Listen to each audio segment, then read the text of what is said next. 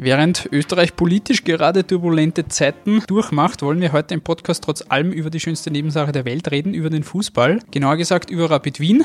Da ist Zoran Barisic jetzt mit dem heutigen Montag ja offiziell neuer Rapid Sportdirektor, während sich die Bundesliga-Saison langsam aber doch dem Ende zuneigt. Für die Wiener geht es da jetzt noch um einiges. Um darüber zu sprechen, habe ich mir den Kollegen Alexander Huber in den Podcast eingeladen. Herzlich willkommen. Der Kuriersport Podcast. Ein wenig Sport für zwischendurch. Von und mit der Kuriersportredaktion und Moderator Stefan Berndl. Lieber Alex, lass uns das Ganze die letzten Tage ein wenig chronologisch durchgehen. Angefangen beim letzten Freitag, wo Zoran Barisic als neuer Rapid Sportdirektor vorgestellt worden ist. Er ist ein alter Bekannter, ist vor drei Jahren, hat er sich als Trainer vom Verein getrennt, jetzt die Rückkehr in neuer Funktion. Wie gesagt, mit dem heutigen Tag, Montag, 20. Mai, ist er jetzt offiziell im Amt. Bevor wir das Ganze analysieren ein wenig und darüber sprechen, was Barisic jetzt tatsächlich ausrichten kann bei Rapid, hören wir uns ganz kurz an, was die Betroffenen bei der Pressekonferenz am Freitag zu dem Ganzen gesagt haben. Beginnen wir mit noch Präsident Michael Krammer. Eines ist auch sichergestellt, es gibt mit dem Zocki ganz sicher keine Anlaufschwierigkeiten. Er kennt Rapid und dieses Umfeld. Und er ist wie kein anderer mit unserem derzeitigen Cheftrainer Didi Kübauer jemand, der glaubwürdig dafür einsteht, diese Wiedererkennung von Rapid und von Rapid-Spielern von Rapid-Mannschaften hier zu implementieren, so glaubwürdig wie kein anderer. Und lassen Sie mich zum Abschluss noch eines sagen. Jeder, und das war in der Vergangenheit, in diesen fast sechs Jahren ja immer so, jeder, der hierher kommt zu Rapid, egal ob er Trainer wird oder Sportdirektor oder Geschäftsführer will, egal wo er herkommt, sein Bestes geben und tut das auch und erfolgreich sein. Das wird genauso mit dem Zoki Barisic sein. Wir haben allerdings jetzt zwei Persönlichkeiten an den führenden sportlichen Stellen mit dem Zoki und dem Didi, die nicht nur diese Einstellung, wir wollen das Beste geben und wir wollen erfolgreich sein, mitbringen, sondern sie bringen auch mit, dass ihnen Rapid ein Herzensanliegen ist. Und das macht nochmal einen großen Unterschied aus. Deswegen freue ich mich sehr, dass wir den Zoran Barisic für diese Position gewinnen konnten. Er wird einen Dreijahresvertrag erhalten und am Montag seinen Dienst antreten. Kramer spricht einerseits an, dass es mit Barisic sicher keine Anlaufschwierigkeiten geben wird und ist überzeugt, dass Barisic und Trainer Kübauer der Erfolgshunger eint und Rapid dem Duo auch ein Herzensanliegen ist. Was Barisic selbst zu seinem Engagement zu sagen hatte, hören wir uns ebenfalls an. Es freut mich, dass ich, dass ich wieder zurück bin. Es freut mich, dass ich wieder bei Rapid sein darf, arbeiten darf. Als es damals vor drei Jahren zu Ende gegangen ist, äh, war es mein Ziel, irgendwann einmal wieder mal zurückzukehren zu Rapid, zu meinem Herzensclub. Ich freue mich auf meine neue Aufgabe, bin mit Rapid verwurzelt. Scheinbar ist es so, dass Rapid sowas ähnliches wie ein Organ von mir ist und äh, große Herausforderungen stehen an, die es zu bewältigen gibt und ich, ich freue mich schon ungemein, äh, wann es endlich losgeht. Wir sind ja alle ungeduldig und wollen natürlich, dass sich der Erfolg morgen schon einstellt, aber es ist ja nicht so, dass ich kommen bin und Hand auflegen kann oder, oder zaubern kann, aber es ist schon so, dass es jetzt einmal wichtig ist, dass die Saison ja, erfolgreich zu Ende geht gespielt wird. Es gibt ja immer die Möglichkeit, sich äh, europäisch zu qualifizieren. Äh, das wäre der erste Step. Äh, parallel dazu ist es natürlich so, dass du oder dass wir mit dem Didi und mit dem Trainerteam die Mannschaft auf die Beine stellen werden, die kommende Saison erfolgreich Fußball spielen wird. Es ist natürlich so, dass es eine andere Funktion ist, in der ich jetzt tätig bin. Ja, und äh, da ist es mir ganz wichtig, dass ich mich in sämtlichen Abteilungen einarbeite. Ja. Ich muss ja mich noch mehr öffnen für neue Dinge. Ich muss äh, wissen, was wieder, wieder, wieder Ist-Zustand Zustand ist. Das bedeutet, ich muss einmal in nächster Zeit beobachten, mir einen Überblick verschaffen über sämtliche Abteilungen, das dann ganz klar zu analysieren und dann eventuelle Entscheidungen auch treff, äh, zu treffen. Ja, oberste Priorität hat jetzt natürlich die Kaderzusammenstellung für die kommende Saison. Da wurde auch schon Vorarbeit geleistet ja, und äh, wir werden das Schritt für Schritt angehen. Aber wie gesagt, fürs Zaubern bin ich nicht da, ich bin zum, zum Arbeiten da und äh,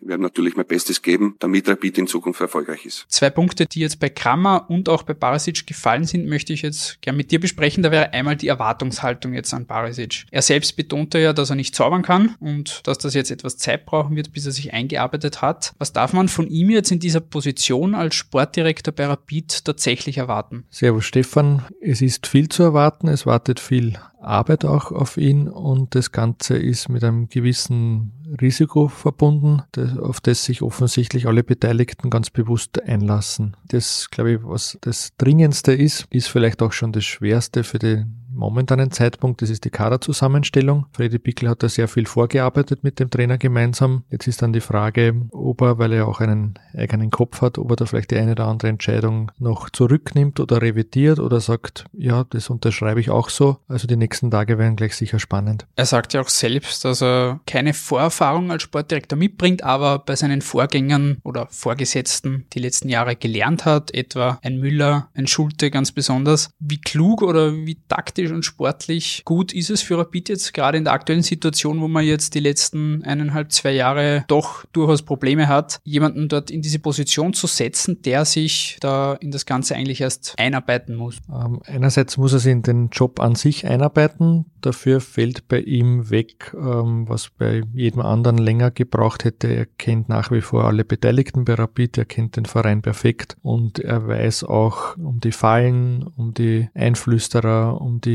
Leute, die es besser wissen wollen. Also das fällt bei ihm weg. Das hat, der Freddy Pickel auch im Nachhinein gesagt, war bei ihm ein bisschen am Anfang ein Problem. Er hat sich nicht so recht zurechtgefunden und bei Rapid kann das wirklich auch dauern. Dafür ist der Beruf an sich ein, ein neuer für ihn und es ist sicher für, für den Verein auch in gewisser Weise ein Risiko, auch wenn man bei ihm davon ausgehen kann, dass er sicher sozusagen den Verein an oberste Stelle setzt und nicht sich selbst. Das hat er als Trainer ja schon so gehalten. Aber es wird sicher so sein, dass ihm auch Fehler passieren, einfach weil er keine Erfahrungswerte hat. Du kennst Barisic ja auch schon lange und wie gesagt, er ist ja ein alter Bekannter beim Verein. Wie wird er diese Aufgabe jetzt deiner Meinung nach jetzt wirklich anlegen? Was ist von ihm jetzt faktisch wirklich zu erwarten? Was ihm in seiner Zeit als Cheftrainer und auch in den anderen Trainerpositionen, die er alle hatte beim Verein, immer sehr wichtig war, war die Forcierung des Nachwuchs, des eigenen vor allem, aber auch der Blick für die Talente in der Umgebung, teilweise auch vielleicht ein bisschen ins nahe Ausland, speziell Balkan. Da hätte er ja damals auch gern einige Spieler geholt, die dann später Stars wurden, wo dann ja Rapid sie geweigert hat oder das Geld auch nicht hatte, um damals eigentlich läppische 100.000 Euro für Spieler auszugeben, die dann knapp später Millionen wert waren. Das wird ihm sicher ein Anliegen sein und auch wirklich, dass die größten der Hütteldorfer Talente mehr Chance haben, auch in den Profikader zu kommen und das ist dann wahrscheinlich auch einer der Diskussionspunkte mit dem Trainer, weil der Trainer muss halt immer eher auf den schnellen Erfolg schauen, gerade bei Rapid, weil es doch sehr schnell unruhig werden kann und er muss halt auch mittelfristig und langfristig Wege vorgeben und dann auch mit dem Trainer gemeinsam umsetzen. Da sind wir direkt beim zweiten Punkt, eben dem Verhältnis zwischen dem Neosportdirektor Barisic und eben Trainer Didi Kibor. Wie siehst du hier die Ausgangslage für die künftige Zusammenarbeit zwischen den beiden? Also, was man vielleicht nicht überschätzen sollte, ist die Freundschaft der beiden. Die ist zwar wirklich da und eng und es ist eine echte Freundschaft, nicht nur eine behauptete, aber es war auch so, das haben beide bestätigt, dass sie zu Spielerzeiten die zwei waren, die am öftersten gestritten haben, weil sie halt beide auch sehr ehrgeizig sind. Was vielleicht eher dann einmal ein Problem werden könnte, ist, wenn es wirklich darum geht, dass Entscheidungen durchgesetzt werden. Also wenn jetzt der eine, und das ist in dem Fall der Sportdirektor, übergeordnet ist dem anderen und dann sagt, ich kann die zwar verstehen, aber ich muss jetzt die Entscheidung treffen und ich treffe sie anders, das kann dann natürlich zu Reibereien führen. Ja, wie, wie weit das gut geht, muss man schauen. Ich kann mich nur erinnern, der letzte Meistertitel ist auch entstanden durch eine eigentlich andauernde Reiberei zwischen Trainer Backhold und Sportdirektor Hörtnagel. Also manchmal ist es vielleicht auch gut, wenn da zwei sind, die einen eigenen Kopf haben. Es darf halt nicht ausarten. Das wird sicher spannend sein zu beobachten. Jetzt bedeutet die Verpflichtung von Barisic natürlich gleichzeitig auch den Abschied von Freddy Pickel. Du hast ja erst vor wenigen Tagen mit ihm ein ausführliches Interview auch geführt, das ich in der Beschreibung verlinken werde. Wie fällt jetzt dein Fazit seiner Arbeit in den letzten zweieinhalb Jahren, bei denen er bei Rapid war, aus und inwiefern würdest du sagen, unterscheidet er sich vom Typ und Sportdirektor Barisic? Ja, unterscheidet sich vielleicht weniger als jetzt manche glauben. Es ist ihm auch immer das Menschliche sehr wichtig gewesen, was beim Zoran Barisic auch sicher so sein wird. Es war ihm immer auch wichtig, dass man Entscheidungen möglichst im Team fällt. Also auch der, der Zoran Barisic war bis jetzt bei Rapid immer ein Teamarbeiter, also keine, keine One-Man-Show. Was sie ändern wird, ist, wie schon erwähnt, der Blick auf den Nachwuchs. Das wird ihm noch wichtiger sein. Und äh, was, glaube ich, auch anders ist, ähm, der Freddy Pickel hat immer versucht, wirklich alles zu erklären. Und, und, und wenn Fans noch so beleidigende oder untergriffige Mails schreiben, hat fast alle beantwortet, das wird sich der Zoran Barisic ganz sicher nicht antun. Ein nicht unwichtiger Punkt, den du auch bei der Pressekonferenz am Freitag angesprochen hast vor Ort, könnte die Wahl des neuen Rapid-Präsidenten sein, die in den nächsten Monaten dann stattfindet. Barisic selbst hat gemeint, er macht sich da keine Sorgen und macht sich da keine Gedanken wirklich drüber. Wie Wie schätzt du das aber ein? Wie stark kann sich das auch auf die sportliche Führung, sei es jetzt Barisic, sei es dann Kübauer, auswirken, das Ganze? Wenn die beiden Erfolg haben, dann ist es wahrscheinlich auch für den Wahlkampf, für das ähm, vom aktuellen Präsidium bevorzugte nächste Präsidium ein Bonus. Wenn es Probleme gibt, wenn es äh, Misserfolg gibt, wenn es Reibereien gibt, dann schließe ich nicht aus, dass das Kapitel auch im November mit einem neuen Präsidenten dann schon wieder vorbei ist. Gut, gehen wir zum Abschluss dann aufs Sportliche und da wir chronologisch ja durchgehen auf das Spiel am Samstag, ganz kurz nur, da gab es eine 1-0-Niederlage bei Mattersburg. Der erste Platz in der Quali-Gruppe war aber ohnehin vorher schon fix, also da braucht man sich keine Sorgen machen. Kübauer hat nach dem Spiel gemeint, dass es gegen einen Gegner, der zu zehn hinten drin steht, schwer ist zu gewinnen und dass Rapid ja keine Messis und Ronaldos hat, was jetzt nichts Neues ist. Jetzt meine Frage an dich, macht es sich Küber da nicht etwas zu einfach damit und hat Rapid gegen solche Gegner, wie er ihm sagt, die dann zu zehn hinten drin stehen, hat Rapid da einfach kein Rezept? Also wenn man ein Spiel verliert, wo der Gegner genau einmal aufs Tor geschossen hat und das war das Siegestor, dann klingt wahrscheinlich jede Erklärung nachher etwas eigenartig. Äh, was mich eher hellhörig gemacht hat, ist, dass im Frühjahr so ausgesehen hat, dass gegen Gegner, wo es ja speziell in der Ära Barisic immer wieder unerwartete Punkteverluste gegeben hat, eigentlich gut funktioniert hat. Also es wurden gerade die Gegner, die recht defensiv gespielt haben, dann mehr oder weniger souverän besiegt. Jetzt ist es schiefgegangen und man hat gegen einen Gegner, der mit der ersten Chance ein Tor geschossen und dann gemauert hat, verloren. Und das äh, kann dann natürlich